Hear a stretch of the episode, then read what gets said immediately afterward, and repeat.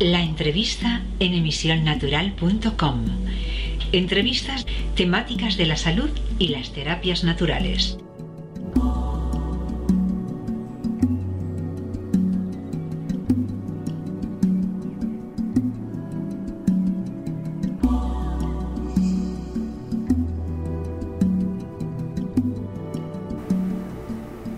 Un hola bien grande para nuestros oyentes de emisionnatural.com y nos encontramos hoy aquí para entrevistar a Dulos Grande, que es licenciada en Pedagogía y especializada en el fracaso escolar desde el punto de vista funcional. Lleva varios, varios años ya trabajando como autónoma en este tema y hoy nos explicará mm, cuáles son las consecuencias o algunos de los síntomas que se relacionan con una falta de desarrollo adecuado en las primeras etapas del niño, que conducen después a una serie de, limitaciones o inhabilidades, aspectos funcionales en cualquier caso no bien desarrollados y que se pueden, con un cierto tipo de trabajo, corregir en muchos de los, de los casos.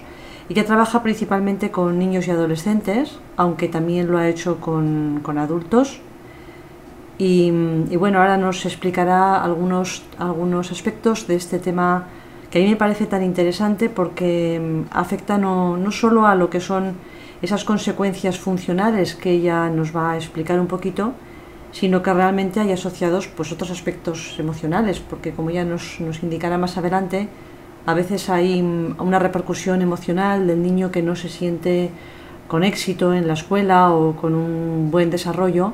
Hay una, interferencia a nivel emocional y unas consecuencias también a otro nivel en la, en la propia familia, porque el niño no, no, está rindiendo como se espera de él en la escuela. Hola, Dulos. Hola. Bueno, pues la, primera pregunta que a mí me surge respecto a este tema es ¿qué, engloba o, qué, recoge exactamente esto de, del aspecto funcional? ¿no? Explícanos un poquito. Sí, a ver, cuando normalmente, o hasta ahora, eh, lo que se tenía en cuenta cuando había un niño que tenía fracaso escolar, es decir, un niño que no tiene otro problema, sino simplemente que ves que en la escuela, teniendo capacidad, no, no rinde lo que podría dar. Eh, normalmente lo que se hacía era mirar por los test psicológicos, que son importantes, y entonces allí pues empiezan a mirar lo que es el coeficiente intelectual, lo que es el, el aspecto del lenguaje, y yo salgo un poquito, bueno, yo y, otros profesionales que vamos en esta línea, nos preocupamos más de, otros aspectos que son anteriores. Esto está muy relacionado, por una parte, lo que es la dominancia interhemisférica, es decir, el niño, de qué manera se monta la lateralidad, es decir, por una parte es la lateralidad y otro es el aspecto visual, pero no el aspecto visual en cuanto a las revisiones que hace un oftalmólogo, si no, pues en un caso ya aclararé lo que, a lo que se refiere. ¿no? Cuando a mí me viene un niño, lo primero que tengo que mirar yo es que reviso toda la parte eh, motriz, la evolución motriz de este niño desde el momento que, que empieza a, a, comunicarse y a ponerse en contacto con el, con el mundo que lo envuelve. Este niño pasa por diferentes etapas, que son el arrastrado, después pasa por el gatear, hasta que el niño se pone de pie. Esto, que parece a veces una tontería y hoy en día hay muchos niños que no sé si es que los aceleramos nosotros o hay demasiados estímulos exteriores que hacen que el niño se eleve del suelo, hay muchos niños que se lo saltan. Entonces, cuando el niño se está arrastrando, cuando el niño se está gateando, lo que está haciendo es poniendo en contacto los dos hemisferios cerebrales. Es decir, el niño cuando adelanta la mano derecha, el hemisferio que está trabajando es la banda izquierda del cerebro cuando el niño mueve la pierna izquierda, es el hemisferio derecho. Entonces, el ir trabajando simultáneamente cuando uno gatea y trabaja a la vez mano y pierna contraria, lo que estás haciendo es organizar este, paso de información de un hemisferio al otro. Y esto es lo que permite que el niño poco a poco vaya montando su lateralidad. Es decir, eh, esto es importante, a veces decimos que un niño la lateralidad es porque coge el lápiz con la mano derecha o con la mano izquierda y ahí decimos pues que el niño es, diestro y el niño es zurdo. Realmente la gran mayoría de niños están trabajando con la mano que le toca, pero no es esta mano lo que nos dice si es niño diestro o zurdo. Realmente, aunque no lo podamos ver, es a nivel cerebral cuál es el hemisferio dominante. Entonces aquí, ¿qué es lo que se mira? Yo cuando viene un niño que tiene problemas a nivel de la escuela, eh, hago una entrevista con los padres, mm, primeramente lo que miro es cómo ha ido el embarazo, si han habido problemas, porque niños que han habido con forces, niños con vuelta de cordón, niños que han sido prematuros, bueno, y algunas cosas más, todo estos pueden, se, pueden afectar a lo que es el, desarrollo posterior del, del niño. Entonces, cuando yo cuando, perdón que te interrumpa, Dulos, cuando hablas del desarrollo posterior, no estamos hablando concretamente de aspectos funcionales, sí, aspectos que nos explicabas, que luego van a tener que ver con su, con su rendimiento, por decirlo de alguna manera, en, en, la escuela y en el resto de su mundo. Sí, no, eh, lo que pasa es que normalmente cuando son niños pequeños, cuando nos vamos dando cuenta, es cuando tenemos un niño que está en, en P5, a final de P5 y está en primero, y que estás viendo que le está costando el leer, que no que una manera de leer, ¿no? O hay niños que la psicomotricidad lo ves que no, que es un niño que dicen es que es patoso, es que le cuesta, ¿no? Entonces lo primero que se hace es mirar toda esta base motriz, a ver cómo está, si es arrastrado, si es gatear, si eso es contralateral o simplemente cuando tú le das una orden desde el punto firme, ya en vez de hacer sabiendo, tú le demuestras primero y le haces que adelante una mano y después la pierna en dos tiempos, la pierna contraria, cuando tú le dices, bueno, ahora te lo voy a decir y solamente que oigas ya, tú tienes que activar la mano y la pierna contraria. Tú le dices eso al niño ya y ves que el niño lo que saca es mano y pierna del mismo lado. Es lo que decimos que está trabajando en homolateral. Homolateral. Homolateral. Homo es y lateral, igual lado. Entonces el niño a veces no se da cuenta, pero cuando estás con niños ya un poquito mayores o sobre todo preadolescentes, te dicen, ay no, porque se dan cuenta, pero entonces decimos, no pasa nada, va, volvemos otra vez en el punto inicial, a que tú dices, ya, el niño vuelve y a lo mejor te lo está haciendo, en homo igualmente, pero te hace el otro lado. Es incapaz de pasar este cruce de mano y pierna contraria, ¿no? Entonces, claro, yo le digo a los papás, si este niño está fallando en la escuela, yo antes de nada no voy a que el niño cogerle mm, una profesora particular que le enseñe matemáticas y que le enseñe lengua. Yo lo primero tengo que tener bien montada esta base. ¿Por qué? Pues porque cuando nosotros introducimos bien el contralateral, lo que estamos es lateralizando el cerebro. Cuando, ¿qué, es cuando Porque sí que has hablado al principio de lateralidad y ahora dices contralateralidad. ¿Qué es la contralateralidad? No, la contralateralidad es poder trabajar con eh, eh, contrarios, con los contrarios a nivel lo que es del cuerpo. ¿no? Entonces, mm, realmente cuando este cerebro puede trabajar a la vez, y puede trabajar a la vez cuando vemos que estamos adelantando mano y pierna contraria, están trabajando los dos hemisferios a la vez, eh, de lo que yo he aprendido de los, de los, de los diferentes profesionales que, que, he ido a cursillos, lo que te dicen es que esto lo que está haciendo es, al organizar el cerebro, hace posibilidad de que nosotros nos incorporemos, o mejor dicho, nosotros podamos incorporar lo que es el espacio y lo que es el tiempo, que son dos parámetros importantísimos en los que nosotros nos estamos moviendo.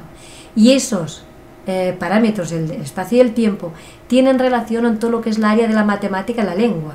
En la matemática, a ver, eh, anterior y posterior es espacio, en medio de es espacio, más grande, más pequeño es espacio, pero es matemática. Yo le tengo el número, el número que va antes de, el número que va después de.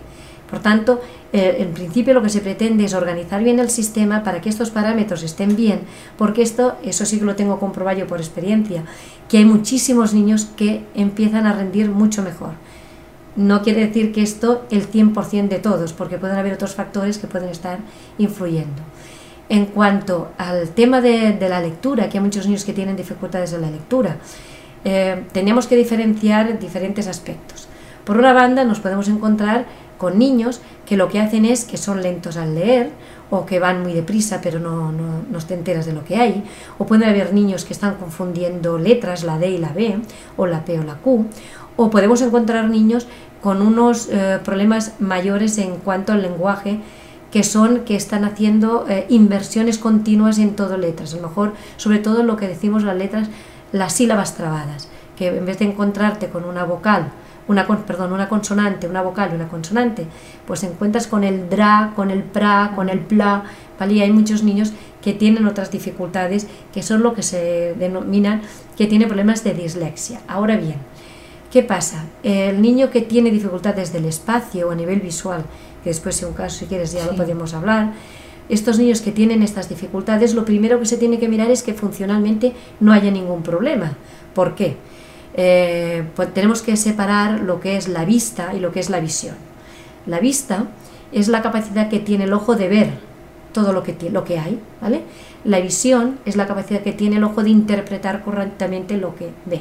Entonces, en la vista nos podemos encontrar estigmatismo, hipermetropía, eh, problemas de visión de lejos, de cerca, pero eh, en la visión son otros factores, es decir, el niño le pueden hacer una revisión oftalmológica, puede no tener problemas ni de biopía, ni estrabismos, ni nada, puede tener unas agudezas visuales del 100%, el 10%, unidad 1, lo tiene perfecto y esto no es garantía suficiente para que este problema eh, esté solucionado. Digo, no, a partir de ese momento ese niño no tiene que tener problemas de leer. Y aquí pues entraría un poquito en mi caso particular, yo descubrí estas técnicas por mi propia hija. Yo tengo una hija de 23 años, cuando hacía tercero de primaria, eh, invertía la B, la P eh, y la D bueno, inversiones y mm, le llevé al oftalmólogo y me dijo que no había ningún problema, pequeño estigmatismo, pero que esto era un problema que, bueno, que posiblemente a lo mejor se le corregiría y si no, se le pondrían unas gafitas y ya estaba. Pero mi hija seguía invirtiendo, seguía saltándose de línea, repetía una palabra que ya estaba y entonces entré en contacto con lo que es, bueno, con un equipo médico en Barcelona, que es el Instituto Médico del Desarrollo Infantil, que hay cuatro médicos que son, para mí son fabulosos, me han, me han enseñado mucho. Y entonces eh, vi que hay otros aspectos, que es el tema de la visión. La visión aquí lo que, lo que interviene es lo que es, por ejemplo, la acomodación. La acomodación es la capacidad que tiene el ojo de mirar de la pizarra, pasar al papel y volver a mirar a la pizarra y localizar rápidamente dónde te has quedado. O en el libro. Pues hay muchos niños que tienen una acomodación muy baja están mirando la pizarra, pasan, vuelven allí y me he perdido. En el perderse puede decir que me salto de línea, que repito lo mismo o que tardo mucho tiempo en recuperar dónde está. En el libro pasa exactamente lo mismo. Esto es un factor que si tenemos un niño, a veces yo cuando estaba, que he en diferentes escuelas antes de trabajar por, por mi cuenta, eh, diferentes escuelas y decían es que este niño es tonto que no sabe ni copiar de la pizarra. Y a ver, el problema no es que el niño es tonto, es que nosotros no sabíamos suficiente y no, y no teníamos en cuenta que un niño se puede equivocar una vez, dos veces, puede estar despistado. Pero si esto es continuo, continuo, nos tendríamos que plantear si aquí hay un problema. Y esto, la autometría funcional, esto nos puede ayudar. Quien dice esto te dice lo que son los movimientos acádicos del ojo. Es la capacidad que tiene el ojo de hacer un movimiento de un lado al otro.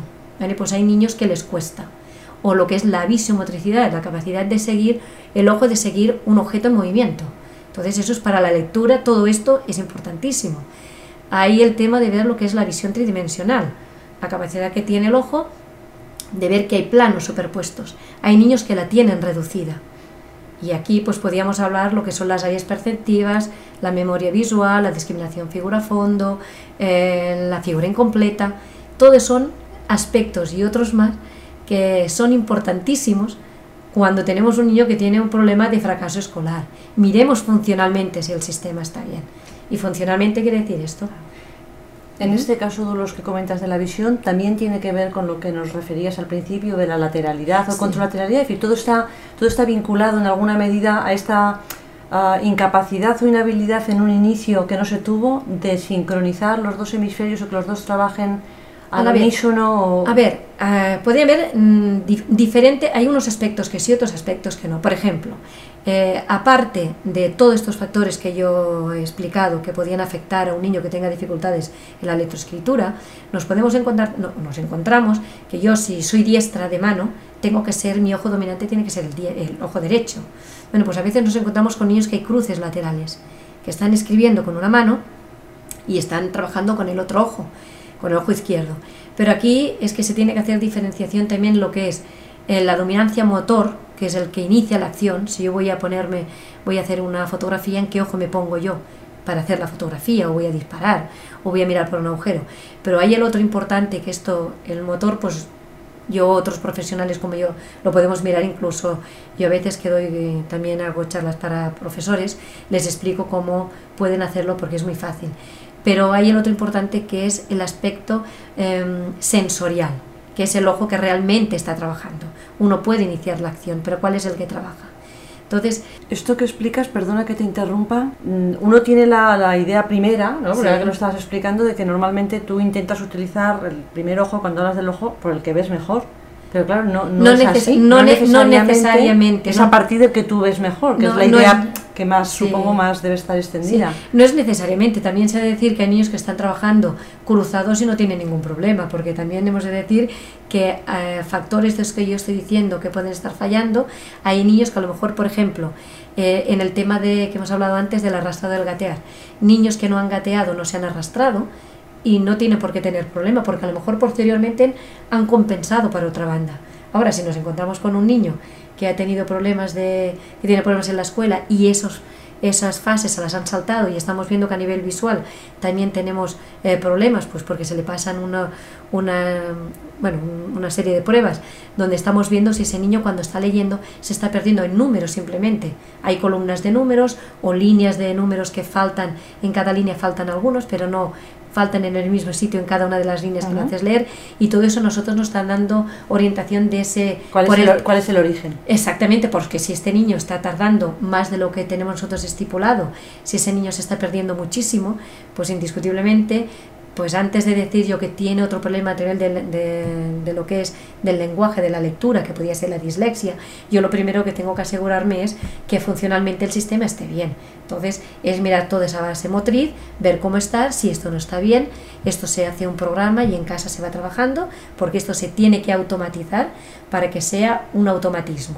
Es decir, nosotros tenemos la parte noble del cerebro, que es la que permite, pues si ahora tú me preguntas, yo respondo, eh, yo adecuo la, la respuesta a lo que tú me estás preguntando, o tú haces una reflexión en función de lo que yo te digo. Esto es una parte noble del cerebro, pero tenemos otras partes que se cuidan de otros aspectos, que son los aspectos puramente automáticos. ¿no? Tenemos el cerebelo, que eh, lo que se mira es el automatismo.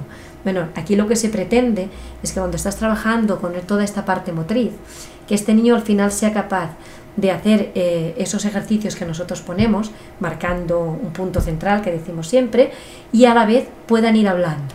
Con lo cual estamos consiguiendo por ejemplo, el niño le hace ya en las últimas fases, el niño tiene que hacer esos movimientos que hemos ido cada vez incrementando con un poquito más de dificultad y a la vez a lo mejor me tiene que decir las tablas de multiplicar, teniendo en cuenta de que la tabla se la sabe.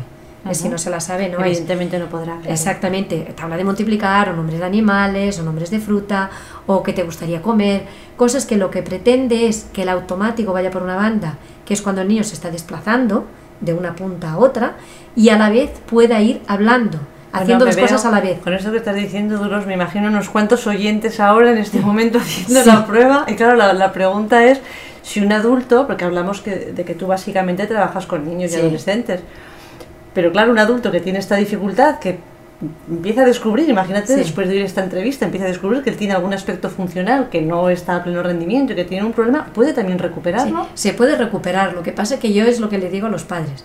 Si, a ver, yo, he tra- yo he trabajado con personas adultas. Yo me acuerdo de un, de un lampista que tenía 35 años, me lo envió una, una amiga mía que trabajaba por otra, por otra línea, eh, porque tenía dificultad cuando estaba en la obra a la hora de interpretar los planos. Tenía que estar siempre delante para saber por dónde tenía que pasar los cables de diferentes color.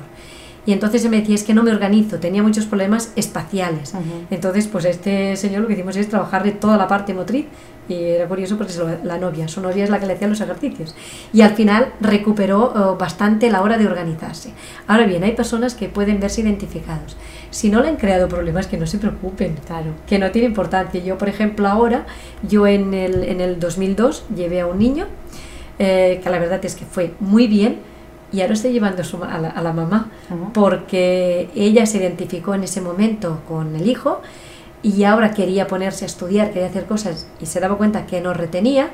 Y entonces ella viendo los buenos resultados, que en este caso, que no siempre es así, eh, viendo los buenos resultados que habían, pues ahora está viniendo, le hice las pruebas, vimos cómo está el sistema y estamos trabajando, y estamos trabajando toda la parte motriz y estamos trabajando también con el Tangram, que el Tangram es muy bueno Vale. para trabajar los dos hemisferios. Es un ¿eh? juego muy bonito. Sí, y además en el Tangram hay una parte que, que no se ven las piezas como están puestas.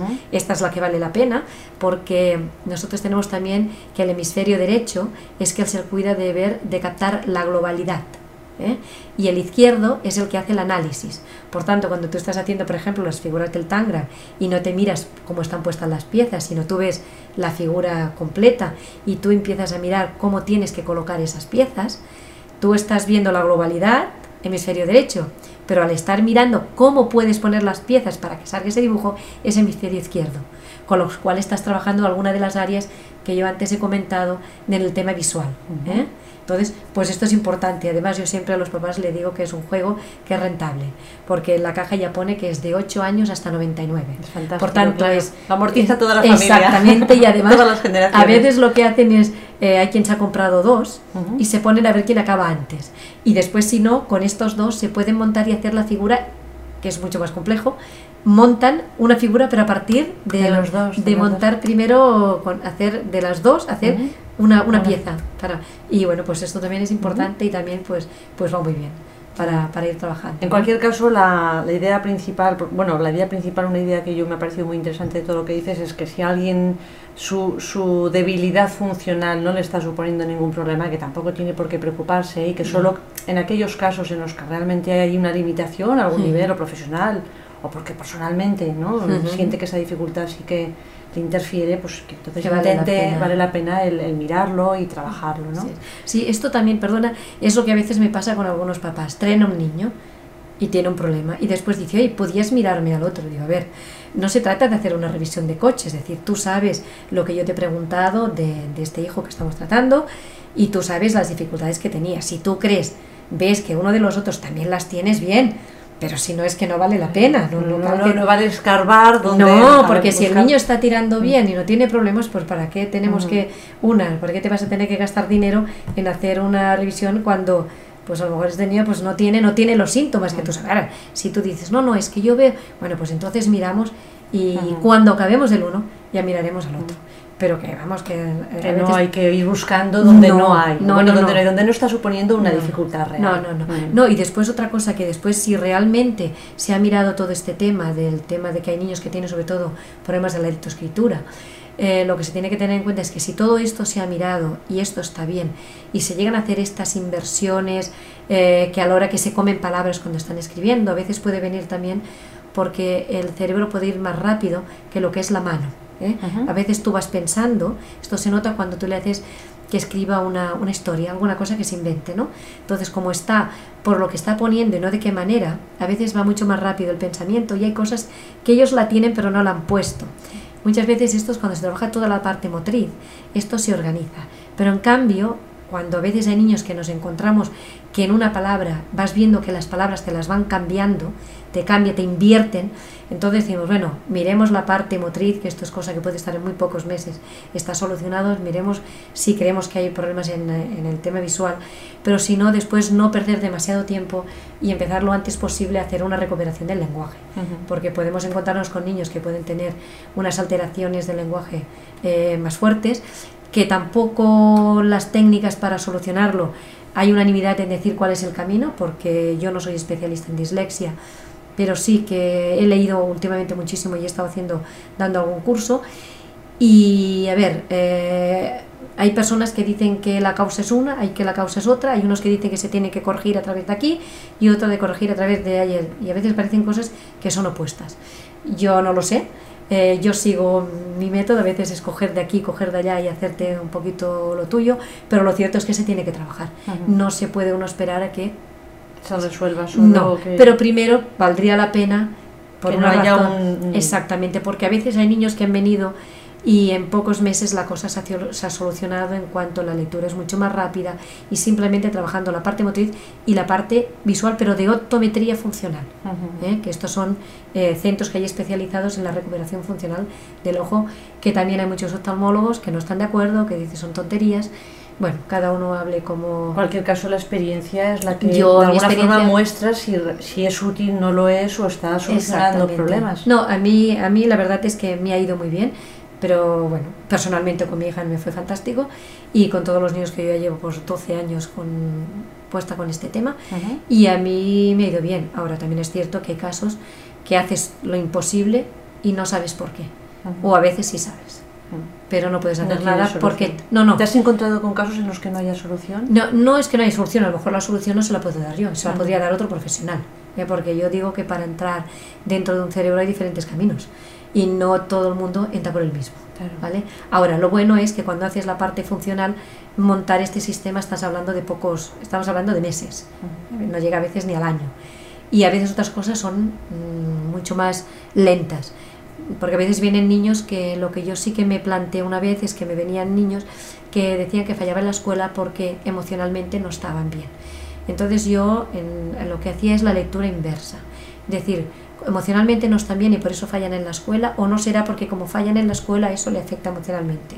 Entonces yo me lo planteé desde este punto de vista y entonces cuando conocí estas técnicas y las empecé a, a profundizar y a trabajar, eh, me di cuenta que había muchos niños que realmente el problema estaba es que ese fracaso escolar, ellos su autoconcepto que tenían de ellos no era muy bueno, ¿vale?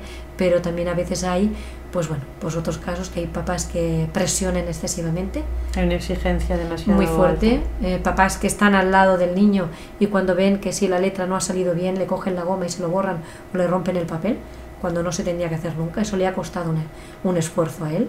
Si vemos, primeramente, que el papá y la mamá lo único que tiene que preocuparse es de que el niño haga los deberes. Los profesores serán los que tendrán que decir cómo está. Pero muchísimos casos que me vienen de niños que estoy tratando al niño, pero le estoy poniendo eh, límites a los padres. Porque bueno, una cosa no se ve en la goma y ya le ha borrado. Con lo cual estamos creando una inseguridad bestial con estos niños. Y una exigencia muy fuerte. Sí, pero, pero aparte de la exigencia, es el tema de que si siempre estás con un adulto allí, que es el que te está controlando, el Como un, día que- poli- como un policía, ¿no? En Exactamente. cualquier caso. Cuando eso te va creando inseguridad y el día que tú tienes exámenes, ¿quién tienes al lado para ayudarte?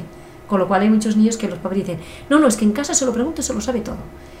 Pero cuando va allí no sabe. Bueno, a veces puede ser por nervios, que el niño puede estar nervioso, pero a veces también es porque el niño no se acostumbra a trabajar solo. Y yo les digo, en un principio vale la pena, está al lado, pero poquito a poco se tiene que ir dejando y el- la mamá o el papá tienen que estar haciendo su faena. Y si el niño tiene duda, que vaya el niño, pero no allí la mamá. Darle un poco de espacio. ¿no? Además, como adultos también lo necesitamos, tendríamos sí. que ser un poco más considerados. Lo que pasa que supongo el mundo del adulto se piensa que ese espacio solo Sí. requiere el adulto y en cambio el niño no. No, No, El no, y, que el, niño- ni- y el niño tiene que aprender a, a- a experimentar también los fracasos. Porque yo, yo me acuerdo cuando daba clases, yo les decía a los niños, a ver, prefiero, eh, si te equivocas, que suspendas porque tú te has equivocado, que tú lo copies. Si tú te has equivocado, suspendes porque te has equivocado. Yo puedo saber dónde has fallado y te puedo ayudar. Si tú copias o es el papá que ha estado allí, que te lo sabes de memoria, vas a... Es que no, no conseguimos porque esto no ha hecho el efecto que tenía que hacer. Es preferible, bueno, pues si la cosa no está bien, para eso tendrían que servir los exámenes. Otra cosa es que no, que generalmente en muchas escuelas se ha hecho el, se ha hecho el examen y nunca más se ve. Y a ver, eh, cuando un niño ha hecho un examen, lo que se tiene que hacer es revisar, eh, a lo mejor todos los niños del- del- de, la, de la clase, mirar cuáles son las, las eh, preguntas que están erróneas y aclararlas. Claro, ¿y por qué? ¿no? En cualquier Sí. caso, ¿qué, qué ha llevado a ese, Sí. a ese, a ese fallo ese error, o a ese esa, error, sí. a esa ausencia de respuesta o qué era la inconveniente? No, no quedarse en el resultado, sino en por qué ha salido ese resultado. No, y, y además, eh, en las asignaturas que esto se tendría que hacer son las instrumentales, que son la matemática y la lengua, porque son acumulativas. Claro. Pues mira, que una cosa de sociales no me acuerde, bueno, pero en natura, hay en, en matemáticas y en lengua no. Yo necesito tener claro el concepto, porque yo siempre les digo que es como los fundamentos de una casa. Hago unos buenos fundamentos y voy poniendo pisos. Ujú. Si esos fundamentos no están bien en todos los aspectos, en el aspecto funcional, el aspecto visual, indiscutiblemente el tema está... Esto Así. es importante. Espero que los adultos que estén oyendo Sí. esta entrevista sean capaces, si tienen hijos Sí. o niños cerca, que, Sí. que puedan el transmitir esta importancia de las matemáticas, porque las matemáticas suelen ser un ogro habitualmente. Son raros los niños que se les dan bien o que les gustan. Y ahora estás, de la forma que estás hablando, es, es, eh, lo, lo que uno ve muy claro es que son necesarias no solo por las matemáticas en Sí. sino porque hay todo un trasfondo Sí. ¿no? de lo que es la organización de la, del niño que será en el futuro un Sí. adulto. Y en el tema que me dices, por ejemplo, de las matemáticas, a veces el adulto se piensa que cuando le están enseñando a un niño un problema que no entiende, el adulto se lo explica y se piensa que el niño tiene que entenderlo de la manera que se lo está explicando. No se plantea que a lo mejor no es la manera más correcta que él lo está explicando. es el niño el que no lo entiende. Y yo os digo que, a ver, que mm, tenga la edad que tenga, lo que se tiene que hacer siempre es manipular. Si tú intentas a un niño enseñarle a través solamente de la palabra, eh, no hemos de, no sé, bueno, no sé, no se ha de olvidar que la manera que nosotros incorporamos la información, hay niños que son más visuales, hay niños que son más auditivos, y cada uno de nosotros eh, tenemos que tener claro que a lo mejor si tú eres una persona muy visual, pero el que tienes auditivo, si tú las cosas que le explicas es muy visual, no le estás llegando del todo a este niño. Entonces vale la pena, sobre todo el profesor, que cuando explique, que tenga en cuenta que tiene que ir tanto por la vía visual y por la vía auditiva, ¿no? Y que siempre vale en casa, por ejemplo, la manipulación. Pues si tiene que enseñar un, un problema que tiene unos números muy altos, ponerlo más pequeño y poner con garbanzos, con lentejas, con, Con lo que con, eh, un litro de leche y lo vas poniendo en cuartos, en cuatro vasos, que es un cuarto de litro. Y a partir de aquí esto sí que puede entrar, porque lo experimenta por diferentes vías de, de entrada a la información.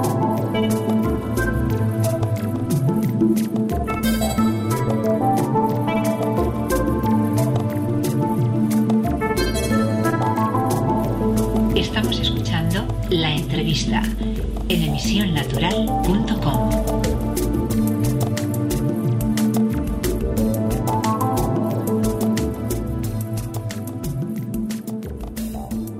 ¿Puede cambiar de todas formas una persona, un niño desde niño y luego conforme va creciendo de ser predominantemente visual a ser auditivo permanecemos siempre como visuales o como auditivos? Lo digo porque claro, como adulto también es importante, estás diciendo que, que incorporamos la información fundamentalmente según la predominancia Sí. y como adulto también a veces te puede ir bien para poder integrar mejor una información, hacerlo por la vía en la que tú estés más afín, ¿no? Sí, Entonces- lo que pasa es que lo importante aquí sería si sabemos que somos, que no, a ver, por ejemplo, yo soy muy visual.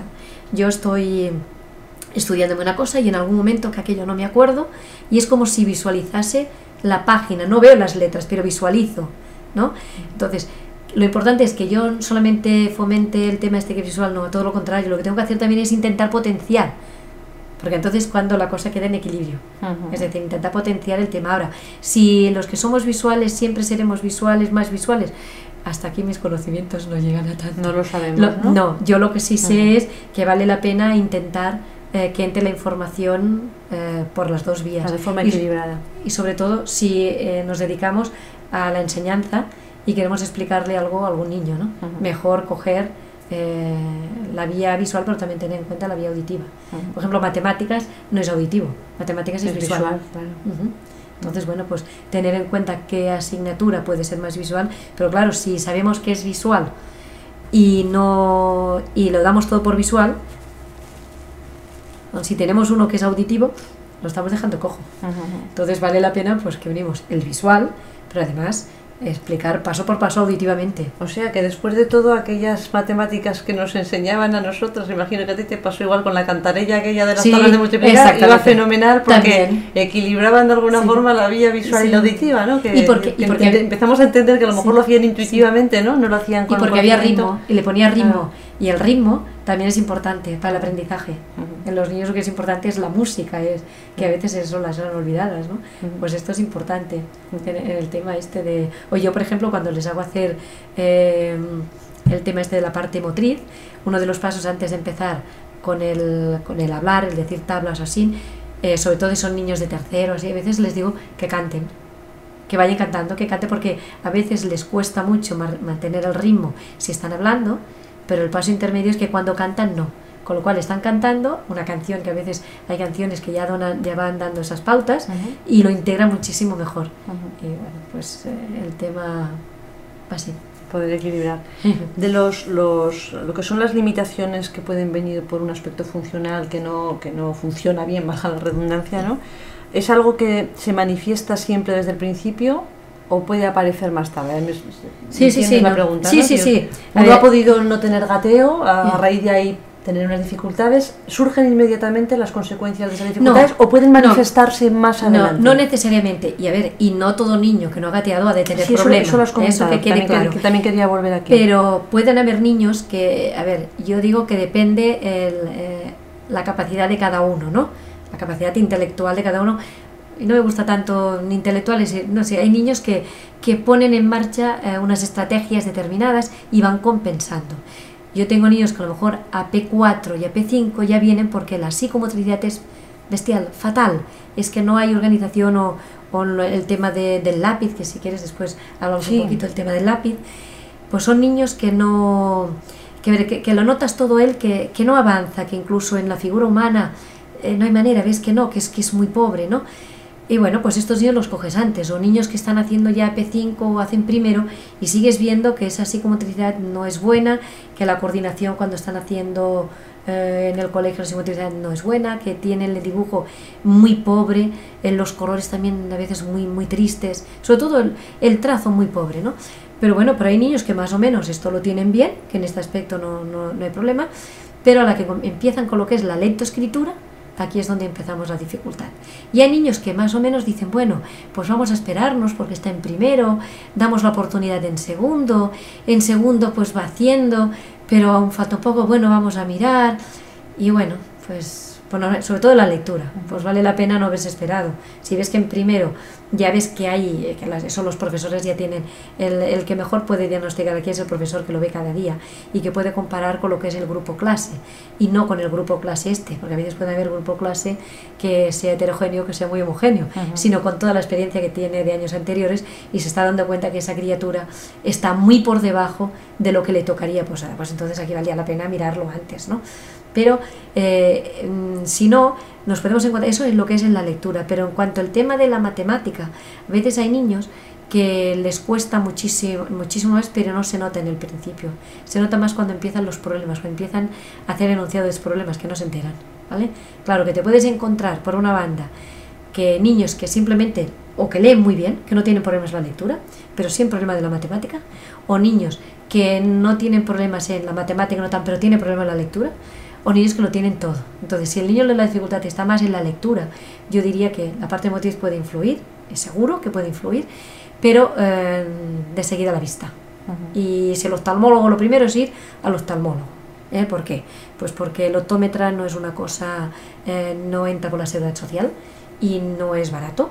Entonces lo principal es el oftalmólogo, que es el medio que, que mire a ver si hay una dificultad así, a pesar de que este niño eh, no ve nada o le ponen gafas porque dice no es que hay miopía o tiene estigmatismo y le ponen para compensar lente. Y a pesar de se le deja un poquito tiempo eh, para ver si ese niño con esos lentes con esos lentes eh, va mejorando el ritmo de lectura y a la hora de copiar y así. Si se va viendo que el problema sigue que lo que se avanza es muy poco quiere decir que el problema viene por otro lado pero en principio lo primero oftalmólogo, uh -huh. que es lo primero, uno porque es más económico y porque es, bueno... Y porque es, puede haber un problema y, real, y puede haber un, de vista, no de visión, ¿no? Exactamente, puede haberlo, entonces, bueno, ahora, si vemos que a pesar de llevar gafas, yo he tenido niños que han venido con gafas, bueno, yo le he pasado las pruebas y ese niño se está perdiendo continuamente y los papás ya me habían dicho que saltaba de línea, que es perdía, que copiaba dos veces eh, a lo mejor la misma línea. Bueno, lleva gafas, bueno, pues si lleva gafas eh, por qué está cometiendo tantos errores siempre. Y además niños luchadores, porque si encuentras un pasota, dices, ah, es que es pasota. Que a veces son pasotas porque, porque como no se sale, o les exige, les exige, mucho esfuerzo, ¿no? Y sí, no... y entonces el sistema pues ya no aguanta, ¿no? Pero cuando ves un niño así, dices, bueno, pues aquí hay algún problema, ¿no? Entonces es cuando se mira. O niños que han sido operados de, de un ojo estrábico. Y a veces hay niños que bien, pero hay otros niños que, claro, le han puesto la musculatura, sí que le han tocado pero, ay, perdón, le han tocado, le han, le han puesto el, el, ojo bien alineado, uh -huh. pero a lo mejor esa musculatura no está fuerte. No está recuperada. Entonces, a veces pues dicen que aquí, bueno, pues cada uno opina lo que quiera, pero que valdría la pena también hacer lo que es eh, ejercicios de, de, de, motrices de los ojos también, uh -huh. de trabajar la binocularidad, de trabajar los, los movimientos acádicos, de trabajar la visomotricidad, a veces también vale la pena hacerlo, ¿no? Pero bueno, y en el tema, cuando es el tema de, ya de la matemática, muchas veces viene más ligado con el tema de toda la parte motriz, uh -huh. que eso está más ligado con, con, él. Y después también no hemos de olvidar que habemos personas que estamos mucho más eh, capacitadas para el tema de la lengua y otras para las matemáticas. Uh -huh. y, hay, siempre hay un límite, bueno, una, una predisposición, predisposición, innata de cada no, uno. No, podemos ser perfectos, no. y además mejor que no, porque seríamos no, muy aburridos. Exactamente, ¿eh? que no, que no. Pero el tema es ese, no hay uh -huh. personas. Eh, yo hice pedagogía y a mí se me dan mejor las matemáticas. Uh -huh. Lo que pasa es que cuando estudié pedagogía había aspectos más de, de, de antropología, sociología y, y me tiraba más aquí Pero bueno, pues las lenguas no me tiran tanto. En cambio me tiraban más y, y se me da mejor las matemáticas. ¿no? matemática. Pero bueno, aquí, por eso digo que... Claro, que cada uno, pues somos cada uno y que no, Sí. no tenemos por qué siempre potenciarlo todo. No, hay que ver y que se tiene que aceptar que, que tampoco tenemos, yo siempre digo a, lo- a los críos, eh, yo no quiero que tú vayas a un 10. No, no digo, ay, tienes, no, tú lo que te piden es que poco a poco tú cada vez mm, mm, superes un poquito más respecto a ti. No me importa, Claro. eh, que no te importe ni tu vecina ni tu hermana, y eso lo digo a los papás, no comparar. Es muy dejarlo. difícil eso. Dolor. Sí. Yo creo que es uno de los puntos débiles Sí, sí. del adulto que, claro, luego de alguna manera marca también al niño. Sí, pero el problema, ¿sabes cuándo está aún más? A ver, si el niño que tiene dificultad es el pequeño, la cosa puede quedar camuflada, porque como es el pequeño, bueno. Le, le- le disculpan más, ¿no? O Sí, sea, ese discul- no, y el niño, el el niño, no sé tanto porque soy más pequeño. Mm. Ahora bien, cuando el problema lo tiene el mayor y resulta que el pequeño, la pequeña, le paso la mano por delante, es decir, que es listo, lista, como el hambre que dicen, Ujú. entonces ahí sí que tenemos un problema porque el mayor está padeciendo. Ujú. Porque claro, Se siente disminuido claro, respecto al porque pequeño. siendo, siendo pues son los papás que tengan en cuenta, sobre todo si el que tiene la dificultad es el mayor, pues intentar eh, no, no, no, hacer no darle mucha importancia. No, no, no, no comparar. Trabajarlo, pero sin. Ah, sí, sí, no, ves como tu hermana eso sí, no, Mm. porque a veces no es, la gran mayoría de veces, un niño lo que quiere siempre es que las cosas vayan bien. Un niño no quiere que su papá lo esté riñendo, su profesor lo esté riñendo, no quieren. Si, si se ha llegado a estas situaciones que a lo mejor abajo algo se ha, se ha olvidado. Y a veces hay niños que están, pues, eh, bueno, por la familia muy presionados. Y explicaré un caso que estoy llevando ahora también de un niño que está haciendo cuarto. Es un niño que tiene dos hermanos, un hermano y una hermana mayor, súper inteligentes, uno hace medicina, otro no me acuerdo lo que es, pero de notas excelentes. Y este niño tiene dificultades. Pero este niño es pequeño y la, y la diferencia de edad entre sus hermanos son como unos 10 años. ¿vale? Con lo cual este niño, eh, los papás padecen mucho y entonces, imaginaros este niño, la mamá, el papá, la tieta soltera y la abuela. Cuando este niño falla, padecen todos. Y era de la que la mamá estaba al lado siempre, cuando una cosa no le salía bien, le borraba. Cuando una cosa de esto no está bien. Con lo cual este niño, yo al final dije a los papás, a ver, y bueno, y esto lo comprobé porque cuando yo hago la revisión, eh, cuando estoy haciendo la revisión motriz, mientras yo apunto lo que tienen que hacer para la otra vez que, que vuelvan, yo siempre dejo cosas de matemáticas y lengua que hacen. Entonces en ese momento los papás veces los dejo fuera para explicarle más o menos lo que tienen que hacer. Y entonces me di cuenta que la mamá continuamente allí y con la goma ya le iba a borrar. Y entonces ya vi el tema te por donde iba. Entonces ya les dije, es demasiada presión para este niño.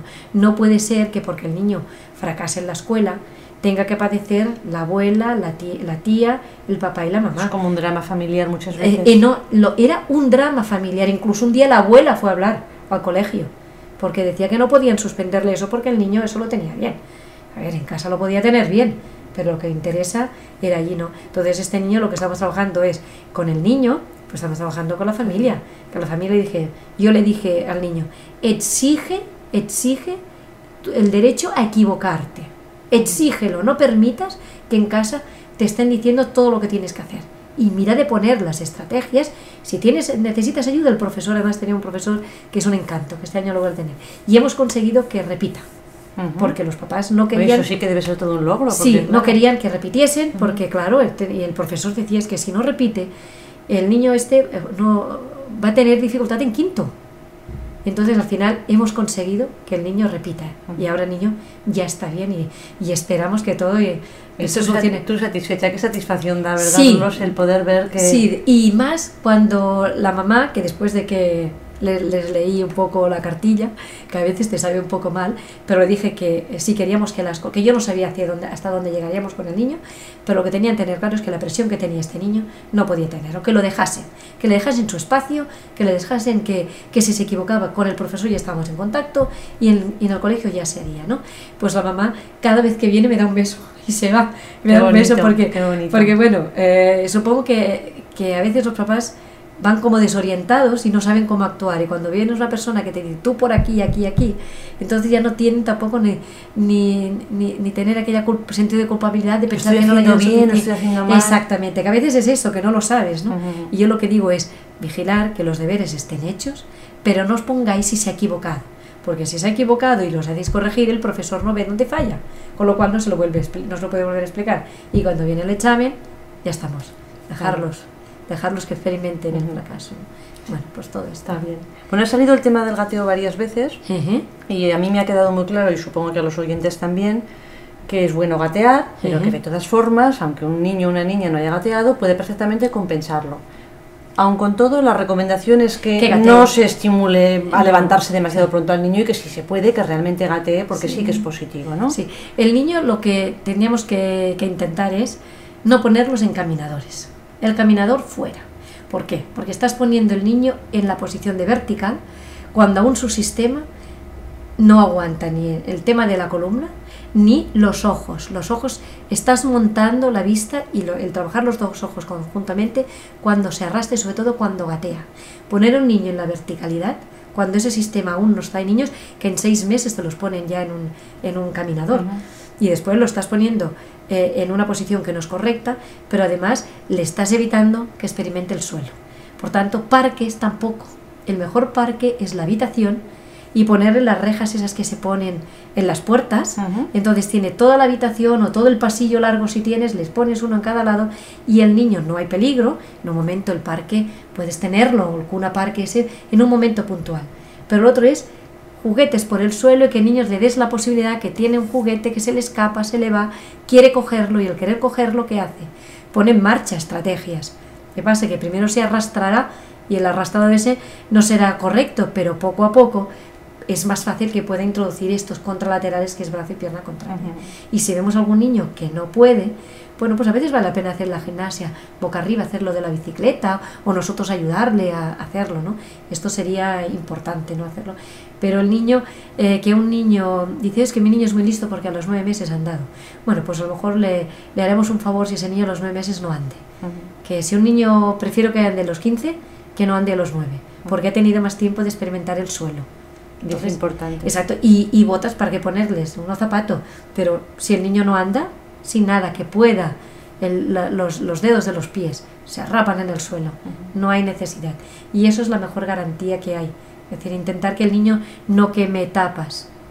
Es demasiado rápido. Demasiado rápido. Y el niño a los nueve meses tendría que estar gateando, no tiene que estar. ¿Qué pasa? Que hay muchos estímulos eh, hacia arriba y el adulto está arriba y el niño quiere ir al adulto. Bueno, pues lo que decimos es el adulto que se tira al suelo. Si el niño quiere, bueno, pues si quiere ir intentando, tampoco se trata del niño, ay, eh, forzar. Pero bueno, ah, se tira en el suelo y vamos a hacer el gato, o le pones una cosa en un muñequito en la espalda, venga, va, y yo me pongo, yo me pongo otro.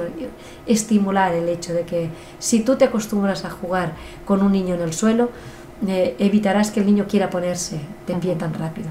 Eh, además, puedes ver a un niño cuando nosotros vemos cuando un niño ha andado demasiado temprano, es porque a veces cuando anda decimos lo que van con las manos en alas de pollo, que llevan las manos para arriba y las llevan abiertas. Es como para mantenerse en equilibrio.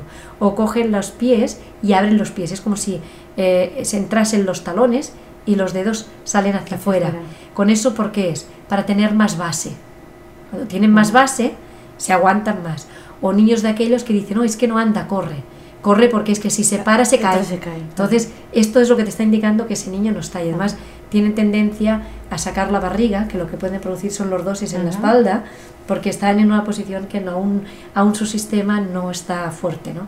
El niño tenemos que dejarlo que en el suelo juega y por él mismo se sienta para poder utilizar un juguete con las dos manos a la vez. Es cuando ese, ese sistema se está equilibrando bien. ¿no? Y esto sí que valdría la pena tenerlo en cuenta, no tener prisa porque el niño hoy los aceleramos en todo, ¿eh? y en la escuela también, también. por desgracia. ¿eh? El, adulto, por eso es bueno que gateemos también duros de vez en cuando, o, realmente ya hemos perdido la oportunidad. El que, se quiera tirar, el que se quiera tirar por el suelo, que se tire, pero. Que se lo puede pasar bien, pero en cualquier caso no le vas a recuperar ya funcionalidades. No, a ver, lo que sí que hay es eh, muchas mamás que hacen aeróbic y que no se aclaran. Esto es por un problema de organización lateral. ¿vale? Porque no, la lateralidad no la tiene montado, o ahora no, porque no se hace la mili, pero yo a los papás, cuando vienen papás que, que son mayores, yo les pregunto si hicieron la mili y entonces les digo si, si habían los del piñón fijo. Los del piñón fijo son aquellos que cuando tenían que hacer el desfile ¿eh? Eh, no llevaban el paso nunca.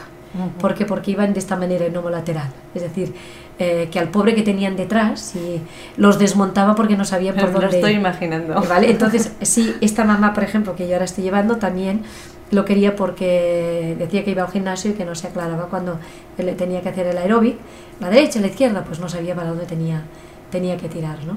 Y bueno, pues ya veremos dónde llegaremos, pero bueno, ella dice que de momento ella que no sabe cómo explicar, pero que incluso está haciendo unos juegos que son de rapidez y ella es mucho más rápida.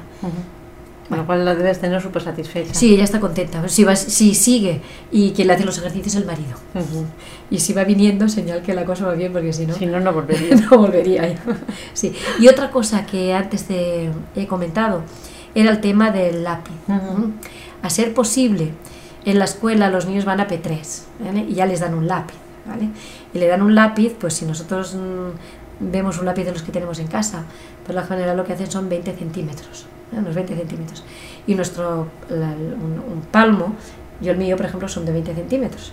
Entonces, imaginaros un lápiz, yo digo porque yo estuve haciendo, estuve haciendo algunas sustituciones en, en, clases de P3 y P4, y los niños cogían eh, los lápices, eh, yo hacía las pruebas de ponerles, todos eran largos, pero dejaba uno pequeñito. Pequeñito no había quien lo cogiese. Todo lo gané, pero claro, imaginaros una, yo con un lápiz de 20 centímetros, yo lo mantengo bien, ¿eh? no, eh, lo, tengo firme. Pero imaginaros ese lápiz en un niño de P3. ¿Cómo pueden coger con haciendo la, la, pinza, escribana? No la pueden coger. Y esto yo en, uno del curso que hice el año pasado, lo que hice fue eh, coger unas, unas varitas que, que venden en, en sitios donde venden madera y hice la proporción del palmo de un niño de P3 y de P4 y entonces hice una proporcionalidad y presenté en el curso ese que di de profesoras, les di, eh, a ver, qué sensación tenían cogiendo, cogiendo aquel tamaño de la piel. Teniendo en cuenta que no había mina, ¿eh? que el peso es mayor cuando hay. Y bueno, entonces yo les dije, bueno, esto es lo que los niños de P3 tienen.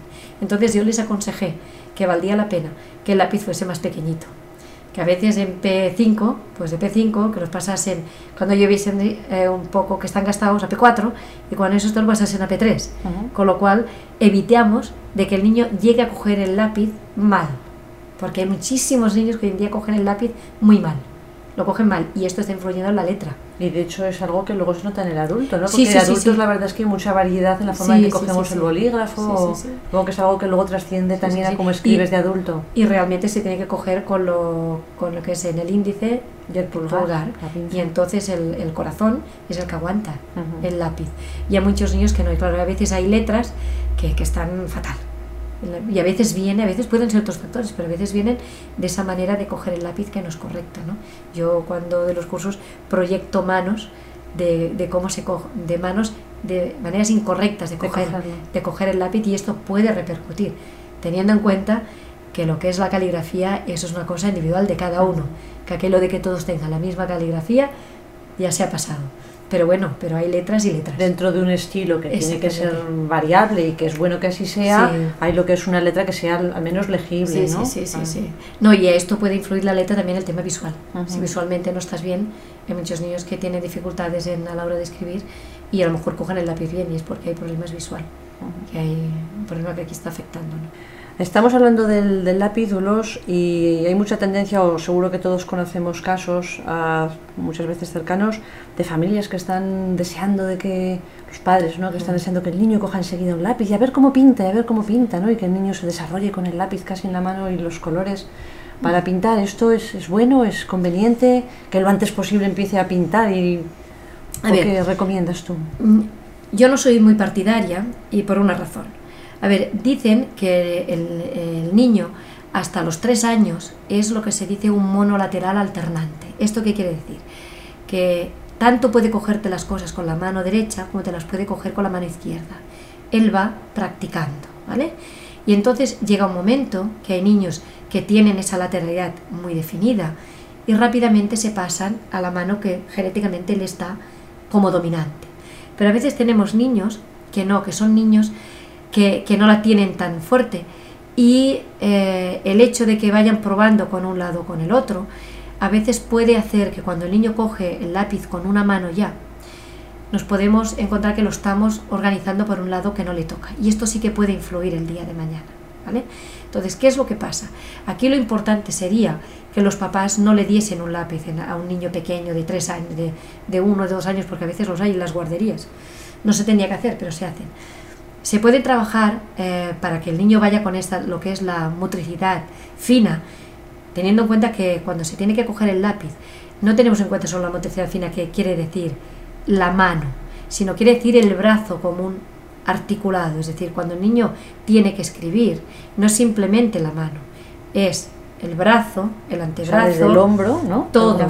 Por tanto, vale la pena a veces jugar con los niños, hacer, em, por ejemplo, en el invierno, cuando están las, las ventanas, que hay el vaho, ¿vale? Se ve aquello. Pues coger que con el brazo que haga redonditas o que haga dibujos, que los haga grandes, pequeños. Y a veces vale la pena, como lo están haciendo con el dedo, eh, valdría la pena que lo pudiesen hacer, vale, con esta manera vamos a probar con la otra. ¿Qué pasa? Que cuando tú estás haciendo trabajar con un niño, trabajando con un lado y con el otro sin lápiz, porque el lápiz es un estricultural y condiciona ya para siempre, una vez cuando tú coges un lápiz, normalmente ya has cogido el hábito y cuesta muchísimo. Pero sí que vale la pena, como es un niño que no sabemos si será diestro o será zurdo, pues si estamos trabajándole con, con las dos, los dos lados, estamos haciendo lo que es la simetría funcional. Entonces el que decida ya decidirá lo que hay. ¿Esto qué es importante? Bueno, pues se le puede hacer coger, poner garbancitos y que lo coja pues con el pulgar y el índice, con el corazón, es decir, con cada uno vaya haciendo la pinza con cada uno de los dedos y coges el garbancito y los pones en un, en un botecito. a veces puede ir con, el, con la boca del, del, bote que sea grande, pero a veces puede ser con otra más pequeñita, con lo cual estás haciendo más precisión. Que hagan las molitas de pan, con las, eh, antes de plastelina con las bolitas de pan, puedes hacer que te ponga eh, garbancitos unos al lado del otro, eh, puedes tanto con una mano como la otra, puedes coger con pinzas, que a veces hay pinzas de la ropa que son muy blanditas, que las vaya, hay unas que son muy fuertes, hay unas de plástico que son muy malas, porque la calidad no es demasiado buena, pero sí que nos sirve para el niño, para que vaya haciendo también este juego de por la fuerza, haciendo fuerza, y si tiene pues botes que hay de plástico muy, muy, muy, muy blanditos, o coger pelotas, que coger una pelota y ahora la apretamos con una mano y ahora la apretamos con la otra, o ahora ponemos la mano sobre, sobre la mesa y ahora picamos con una mano y ahora picamos con la otra, o picamos palmas, eh, todo lo que se pueda trabajar, lo que es, eh, todo lo que es el brazo y lo que es, y lo que es la mano. Y si es un niño que son pequeños, yo lo que recomendaría es que no se le dé nunca, no se le ponga nunca la cuchara, aunque veamos que lo está cogiendo con la derecha o lo veamos que lo está cogiendo con la izquierda, no le pongamos nunca a un niño pequeño, más pequeño de tres años, en un lado. Pongámosle todo delante. Para que pueda elegir, ¿no? no, no sea definido y por tanto que elija. Que elija. Y, y nosotros simplemente observamos. Observamos a ver qué es lo que va haciendo. Y, y, aunque decimos, no, no, es que siempre te lo coge que nos esperemos, no importa, siempre delante, el vaso centrado. Si le das una cosa, se la das por delante, en el centro.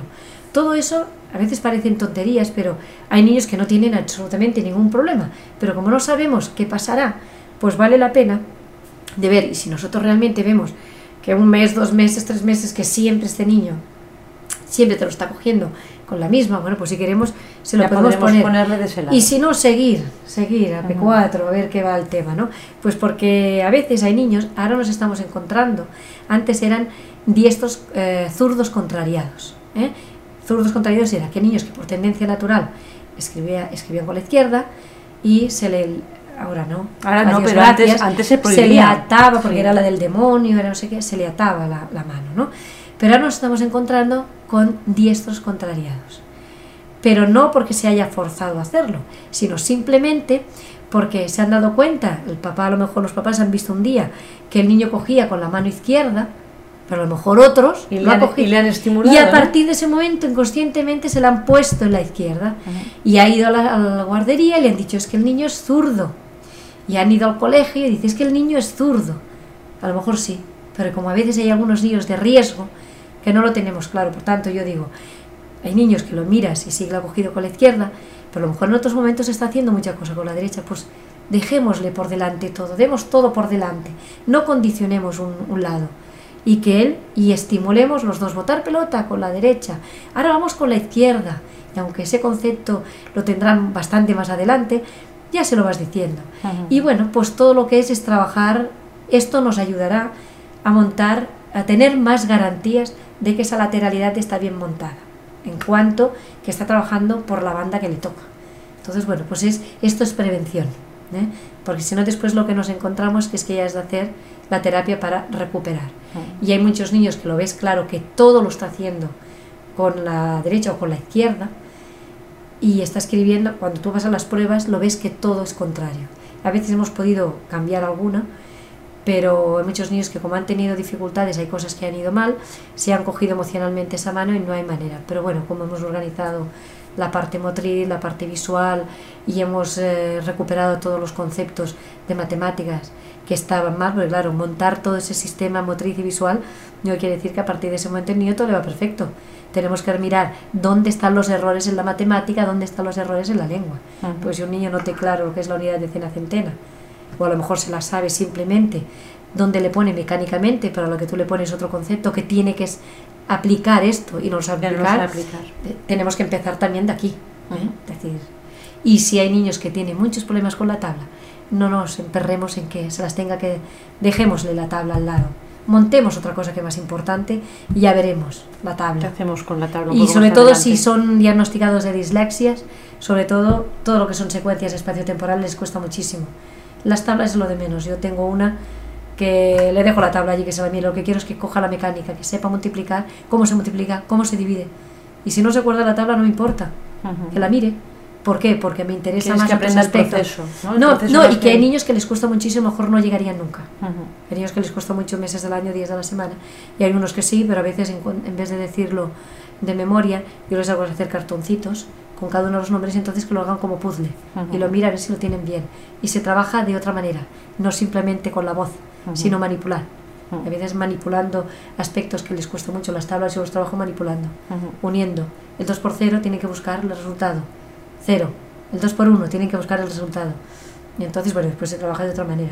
Pero no intentes que vaya... Oh, Aprendaslo de memoria y de carrerilla. No, porque son niños que les cuesta mucho. Pero bueno, yo pienso que lo importante es los padres que tengan claro que no, los, que no los aceleren, que no es más listo un niño porque ande a los nueve meses, que no es más listo un niño porque a los AP5 ya lee, que hay niños que tardan un poquito más y no quiere decir que sea más tonto.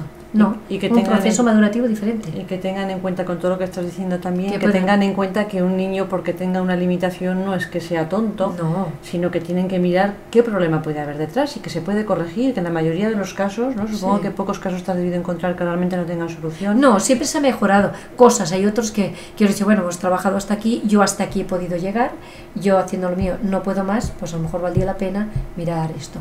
Y una de las cosas que sí que les digo a los papás siempre, y a la escuela lo digo, es decir, eh, cuando un niño hay una cosa que no está bien, hay muchos que le van diciendo, esto no está bien, está muy mal, eh, vas a repetirlo. Yo les digo que cambie. Yo les digo, yo sé que lo sabes hacer mejor. Le estás diciendo realmente, lo mismo. Realmente suena totalmente diferente. Yo sé que lo puedes hacer mejor, ¿vale? Vamos a intentarlo, ¿vale? ¿Por qué? Le estás diciendo lo mismo. O niños que, por ejemplo, eh, han ido suspendiendo, suspenden muchas asignaturas, y resulta que suspendían con un 1 y ahora están suspendidos pero tienen un 3. Y los papás se fijan simplemente en que suspende. Y yo les digo, no. ven el progreso. Exacto, yo digo, no. A ver, si tú estabas aquí y has conseguido aquí, perfecto, te felicito. Pero tú aún puedes más. Venga, vamos a conseguir un poquito más. Pero te felicito por donde has conseguido. Claro, si tú le sigues diciendo, sí, pero sigues suspendiendo, eh, no le está reconociendo ese esfuerzo que ese niño hace. Y yo pienso que se consigue mejor si tú le vas en positivo que no en negativo. Es decir, perfecto, muy bien, pero ya verás cómo, vamos, porque falta un poquito, vamos un poquito más. Y esto los papás a veces no, y a veces son frustres de los propios padres, que ellos no han podido y esperan que el niño que hagan lo que ellos no han podido. Y yo digo, atención, no le exijas a tu hijo porque a veces hay papás que les digo, ponte tranquilo, no le chilles. Eh, claro que a veces también los niños se tiene que hablar que hay momentos y momentos y todos tenemos derecho a ponernos nerviosos.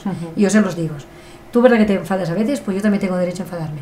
Pero a veces los papás están exigiendo, le estás poniendo tú unas faenas para hacer los niños. Tú tienes que esto, esto y esto. Y a los papás le pones otro, otra tarea. Y los papás no consiguen. Y yo decir, bueno, pero tú le estás exigiendo a tu hijo lo digo en privado cuando no están, pero tú no estás cumpliendo tampoco. Entonces, ¿qué valor moral tienes tú de exigirle a tu hijo cuando tú no lo cumples. Tú le sigues chillando, le sigues eh, machacando y le rompes el papel, entonces plantéatelo. Que esto es una cosa a tener en cuenta, que a veces vemos el problema del niño y no estamos viendo que nosotros a veces no actuamos bien. No aplicamos el mismo barómetro de exigencia. Lo que pasa es que a veces hay niños que realmente pues se ha creado una dinámica familiar que no es buena y yo por ejemplo he tenido casos que digo sí, todo este tema no está bien, pero aquí necesito un mediador familiar porque la dinámica familiar así no se aguante. Por mucho que yo haga, es absurdo. Porque hay un problema de relación, que es el primero que hay que resolver. Exactamente, y además bellísimas personas, tanto la madre como el padre como el niño, pero cuando están juntos no, y a veces ya ni el padre y la madre van a una uno, tú eres muy blando, tú eres muy duro. Bueno, pues miremos de coger el punto medio. Y a veces se hace necesario que haya un psicólogo, un mediador familiar, que ponga orden aquí. Y cuando cada uno sepa dónde tiene que ir, entonces a lo mejor vale la pena hacer, porque si no, hacemos recaer el problema simplemente en el niño, cuando el problema nos está viendo de esa dinámica familiar. A veces pienso, si este niño lo cambias de esta familia y lo colocas en otra, te aseguro que cosas, cosas, no todo, ¿eh? pero cosas funcionarían mucho mejor. Y a veces es, y no porque los padres no quieran, a veces es el no saber cómo actuar o, a veces algunos padres son un poco durillos, también se ha de decir. Y a veces niños un poquito... un poco también sí, que, pero te ponen, que te ponen a prueba, ¿no? Sí, pero porque ya han llevado una experiencia a veces de mucho fracaso y ya, bueno, y sobre la preadolescencia ya... Bueno, mejor ese tema lo de- dejaremos. ya vamos a este, entrar, entonces no, para un próximo no, programa... Este lo dejamos. Este lo dejamos por hoy. Es una pena, Dolores, porque se nos ha acabado ya el, el tiempo. Es una maravilla tenerte hablando de estos temas tan interesantes. Seguro que los oyentes han aprendido muchísimo. En cualquier caso, te emplazo para otro programa más adelante, porque seguro que estoy convencida de que tienes muchísimas cosas que contar. Cuando queréis, Y no que- sabéis si estaríamos a a la altura de lo que pretendéis. Seguro, seguro que sí, Dolores. Y muchas gracias por, por compartir este espacio y toda esta sabiduría Ujú. con nosotros. Solo me queda una última pregunta porque yo imagino que hay personas de las que nos han escuchado ahora, claro, se deben estar preguntando, bueno, yo, yo sí que tengo dificultades o tengo niños con dificultades, pero claro, ¿dónde acudo o, o dónde puedo ir para, para tener un profesional de, de esta línea que me pueda asesorar y que pueda trabajar con el niño? Porque no, no hay muchas personas que os No. dediquéis a- al desarrollo infantil de esta manera, ¿no? Mirando estos aspectos funcionales. Claro, ¿cómo- ¿cómo hacer? ¿Qué, qué consejo dar a estos padres? ¿Dónde acudir? Mm, A ver, yo... porque yo sé que tú tienes una agenda apretadísima, les- Sí. les podemos dar tu teléfono, pero... Hombre, si, tiene, una- si, tiene, si tienen alguna duda, mm, si, si llaman personalmente o, se, o se- no sé si estos que se comunican por Sí, por internet. correo electrónico Vale, si, si por correo electrónico alguna persona quiere, me puede llamar y yo le puedo dar orientación. Lo que pasa es que, claro, yo quedo muy localizada en el sitio donde, donde yo vivo. Entonces, yo conozco algunos en Barcelona, como el Instituto Médico del Desarrollo Infantil, que este sí que sé cómo trabajan. Eh, pero bueno, si no, si se me dicen de qué zona es, puedo mirar a ver si hay alguna persona que pueda... Claro, porque hay, hay en algún otro lugar Yo- del territorio español, o yo- incluso, claro, estamos, nos está escuchando todo el mundo Yo- al principio, en, en Sudamérica, A ver, o en, yo sé en que- el resto del mundo, ¿cómo está el tema? ¿Lo conoces? A ver, eh, yo, no, yo no lo sé. A ver, yo sé que estas técnicas venían por un neurólogo americano que era Carl de la Catton, Ujú. ¿vale? Que había estado trabajando con niños con, bueno, con problemas de, de lectura, pero también con niños con parálisis cerebral. Entonces, eh, no lo sé, pero podría preguntarlo. Es decir, eh, yo podía preguntar el tema porque a partir de, estas, de, de estos señores volvieron a salir eh, diferentes eh, líneas, que unos en unas cosas están de acuerdo, en otras unas sí, pero en otras no, y cada uno, cada uno se irá haciendo su, su pequeño espacio, ¿no? Un poco como tú también, ¿no? De que Sí. antes lo comentabas, que Sí. realmente has ido aprendiendo también luego otras cosas que has Sí. incorporado y has hecho una integración. Sí, porque hay técnicas también como es el método Padovan, hay el Skeffington, eh, que sé que están en Madrid también trabajan, que no, a ver, no es lo mismo, pero es lo que yo he dicho antes, para entrar en un cerebro hay diferentes caminos. Y a lo mejor yo el que estoy llevando a cabo es este, pero pueden haber otros. Y yo he ido a cursos de estos de Padovan, de Skeffington, eh, y algún otro que ahora, no- en estos momentos ya no me acuerdo. Y bueno, pues esto a lo mejor por internet también pues, se pueden bueno, entrar a, a ellos. Y si no, pues bueno, eh, que se pongan en contacto Vale. y entonces yo lo que haría es intentar Bueno, pues indagar. le- les invitamos, ¿no? En Sí. cualquier caso, si alguien quiere que hacer Sí. una, una consulta eh, puntual, ahora que Sí. no es cuestión tampoco de, No, de no, estar no, por- abierto a todas las consultas que No, quieran hacer las personas, eh, pero no dispones tampoco tú de tiempo. No, tengo mucho, pero Eh, bueno, en un caso puntual, pues bueno, pues es una persona pues yo no tendría inconveniente de ver si en el- la localidad donde está esta persona podría Intentar informarme informarte si hay un profesional en esta línea exactamente, exactamente. para poder recomendarle o- Exactamente, sí, sí, sí, en ese o sentido sí. proponerle, ¿no? Sí, porque sé que, que hay algunos, pero yo no, lo, yo no los Ujú, conozco. Yo me muevo más en el ámbito aquí de Mm, de Cataluña. Cataluña. Sí, exacto. Bueno, pues Dolores, reiterar las gracias, ¿eh? muchísimas gracias, ha sido un placer ¿eh? tenerte Igualmente. explicando todos estos temas tan interesantes y la verdad es que dan ganas de volver a gatear, ¿eh? sirva o no para recuperar aspectos funcionales como adulto, pero sí que No. la verdad es que dan ganas de volver a gatear. Pues muchas gracias y quedo a vuestra disposición. Bueno, pues os dejamos, oyentes de emisionnatural.com, hasta otro momento, otra entrevista.